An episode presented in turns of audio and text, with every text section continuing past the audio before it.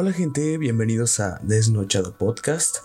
Mi nombre es Luis Enrique Holguín y cada semana les traeré historias de misterio, crímenes y conspiraciones del mundo hasta sus oídos. Sin más preámbulo, comencemos.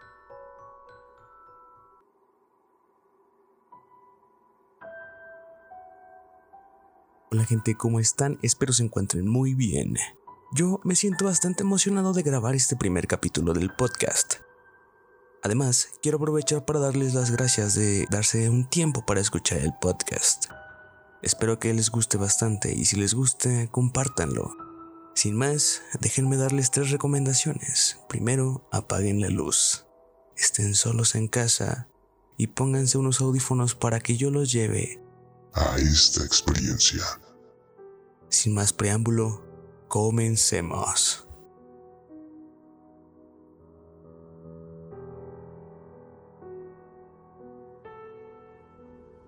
Antes de comenzar, creo que es necesario conocer la historia de nuestra protagonista.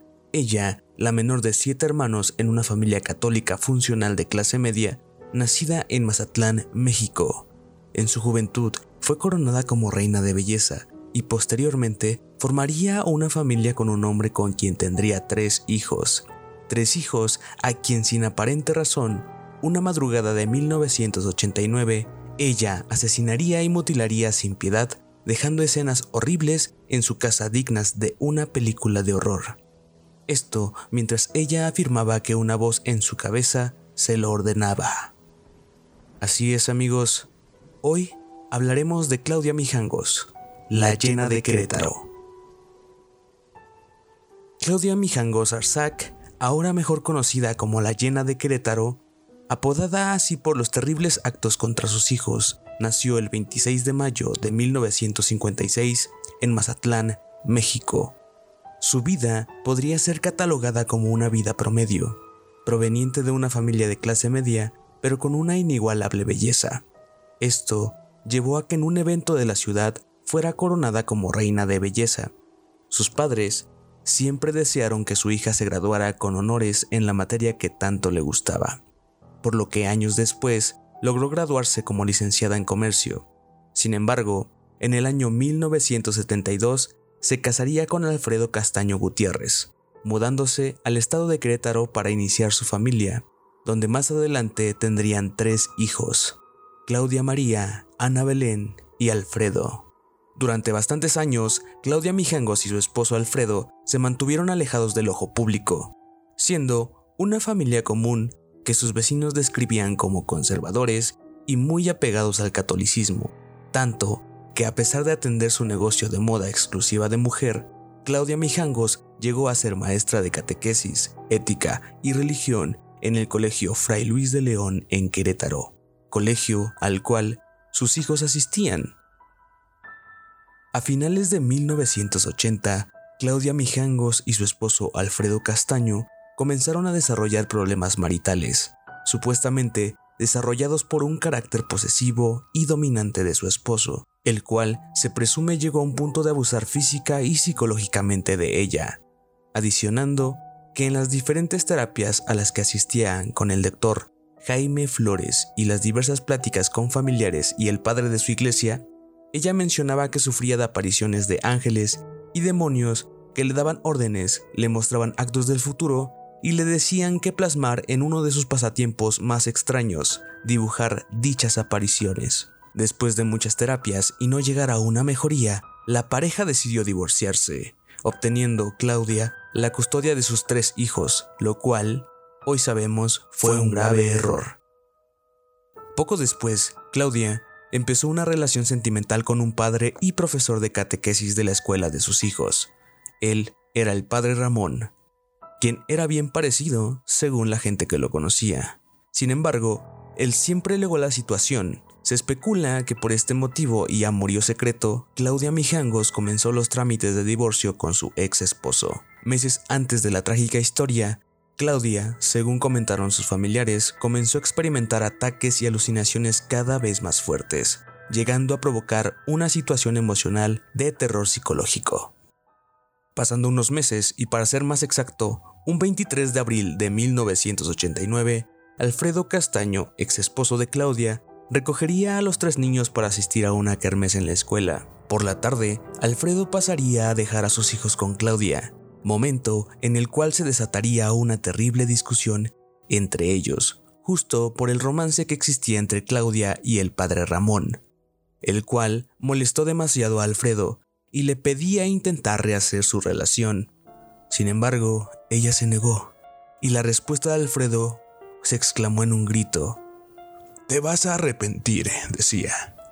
Claudia, muy enojada, echó de la casa a Alfredo, cerró con llave y procedió a dormir a sus hijos. A mitad de la madrugada del 24 de abril, una tormenta de alucinaciones, voces y demonios interrumpieron su sueño, mostrándole el futuro y diciéndole que Mazatlán había desaparecido, que el estado de Querétaro era un espíritu maligno y que no tenía intenciones buenas con ella. Después de tener una discusión con los demonios por bastante tiempo, Claudia decidió llamar a su amiga Verónica Vázquez, quien después de escuchar el descabellado narrar de Claudia, le propuso intentar dormir, que al día siguiente ella visitaría su casa y tomarían algo para poder platicar de lo ocurrido. Esto sin saber que sería demasiado tarde. Por obvias razones, esto no tranquilizó a Claudia, quien poco a poco empezó a escuchar más claramente y cada vez más adentro de su cabeza las voces de estos demonios. Uno de ellos tomó la batuta y fue quien le dio la primera orden. Baja a la cocina. Tomarás tres cuchillos, uno para cada uno de tus hijos. Sin explicación alguna, ella bajó, tomó sus armas y subió al cuarto de su primer víctima, Alfredo, su hijo más pequeño, quien con sus apenas seis años de edad no entendía qué sucedía, ni podía forcejear con su madre, quien comenzaba a mutilar su mano a la altura de las muñecas, y no paró hasta lograr amputar dichas extremidades. Sin bastar con lo que había hecho, terminó apuñalándolo dos veces en su pequeño pecho, y cuando el niño logró voltear, guiado por su instinto de supervivencia, intentó huir de su madre. Sin embargo, Claudia terminó con la vida de Alfredo apuñalándolo tres veces más a la altura de la espalda. Los gritos y forcejeos de Alfredo despertaron a Claudia María, la hija mayor que apenas con sus 11 años habría deseado jamás entrar a la habitación de su hermano, pues presenciaría una escena terrible con sangre cubriendo todo el lugar. Los vecinos testificaron que escucharon a la niña gritar lo siguiente. ¿Qué estás haciendo, mamá? No, mamita, no, no me mates, mami, por favor. Esto mientras la ya iracunda y poseída madre cambiaba de cuchillo y procedía a apuñalar a Claudia María, repitiendo el curioso patrón de apuñalamiento, dos puñaladas en el pecho y tres en la espalda. De alguna manera, la niña logró librarse de su madre, intentando huir, pero lamentablemente tenía un pulmón perforado, lo cual hizo que ella se desvaneciera al pie de las escaleras, justo a unos pasos de la puerta, la puerta de su libertad. Como si de una película fantasiosa de terror se tratase, la desalmada madre volvió a cambiar el cuchillo, entrando a la habitación de Ana Belén, de nueve años quien se encontraba despierta y cubriendo su cabeza mientras lloraba arrinconada. Esperando que todo lo que escuchaba solo fuera un sueño, Claudia Mijangos, en un acto muy extraño, se sentó junto a ella, y cuando la niña le preguntó qué era lo que sucedía, ella le respondió, No te preocupes, que te voy a mandar con tus hermanitos. A la par de pronunciar todas estas palabras, la llena de Querétaro apuñaló dos veces en el pecho y tres más en la espalda de la pobre niña. Poco después, Claudia, sin apuro, recolectó los cuerpos inertes de sus hijos, colocándolos en la recámara principal, uno encima del otro, tapándolos con una sábana, para después lavar sus manos, lavar los cuchillos, proceder a cortarse las venas y acostarse al lado de ellos. Sin embargo, el suicidio fue interrumpido pues la amiga que Claudia había llamado en la madrugada llegaría muy temprano a la casa que llevaría por número 408 de la calle Hacienda de Bejil. Verónica tocó a la puerta y sorprendentemente Claudia Mijangos acudió a su llamado pidiéndole que pasara. mientras ella estaba completamente cubierta de sangre. Verónica la siguió hasta la recámara, encontrando así los cadáveres de los niños. Esto provocó una alteración en Verónica, quien muy asustada y claramente en shock, preguntó. Pero Claudia, ¿qué hiciste? A lo que Claudia le respondió con una voz muy débil y quebrantada. Los niños estaban jugando y se mancharon de katsu. Lo cual hizo que Verónica saliera corriendo a llamar a las autoridades. Dentro de los datos más impresionantes de la investigación se encuentra que mencionaron que en la casa había más de 10 litros de sangre regada. La descripción de los policías que acudieron primero a la escena del crimen es impresionante. Sangre, sangre y más sangre. Eso parecía una pesadilla. La descripción de la escena del crimen es bastante impresionante.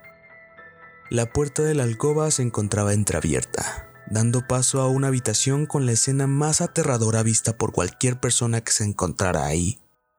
Sobre la cama king size se encontraban tres cuerpos pequeños apilados uno encima del otro, todos cubiertos por una sábana de color naranja con círculos blancos que era teñida de un color rojo oxidado.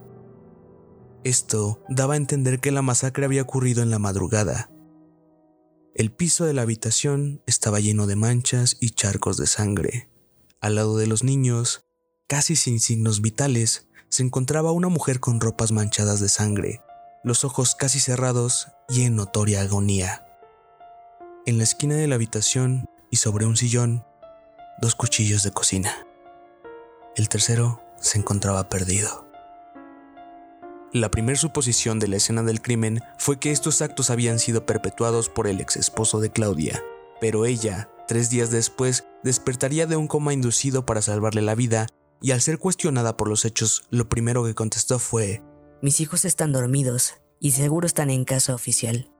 Insistiendo que tenía que irse a casa porque tenía que preparar el desayuno de sus hijos. Asumiendo que no recordaba nada, y después de algunos estudios se dio a conocer que el estado psicológico de Claudia era inadecuado, por lo cual se clasificó como inimputable. Esto por un padecimiento detectado y diagnosticado como epilepsia en el óvulo temporal, lo cual, según los expertos, podría explicar las alucinaciones y acciones perpetradas, llevándola así a una sentencia mínima de acuerdo a su estado de salud, a permanecer 30 años encarcelada en el sector psiquiátrico del Centro Penal de Tepepan, en Xochimilco, Ciudad de México. El 24 de abril de 2019, Claudia Mijangos cumplió su condena y en una entrevista previa a su liberación mencionó, y cito, No me arrepiento de lo ocurrido, ya que yo no fui la culpable de lo sucedido. No me arrepiento por la sencilla razón de que yo no cometí ese crimen. En ese momento, algo muy poderoso se apoderó de mi cuerpo y él fue quien realizó esos hechos atroces. Actualmente, ella se encuentra en libertad y no tenemos información de su paradero. Lo único conocido después de su liberación es que fue recogida por una supuesta sobrina y llevada a una estancia psiquiátrica, donde se cree sigue siendo tratada. De su antiguo hogar no sabemos mucho, solo que se encuentra abandonado, además de que creció una leyenda que menciona que dicho hogar está embrujado, por lo que los vecinos odian pasar de noche cerca de la casa. Y así es como nace un crimen más. Este fue el crimen de la llena de Querétaro.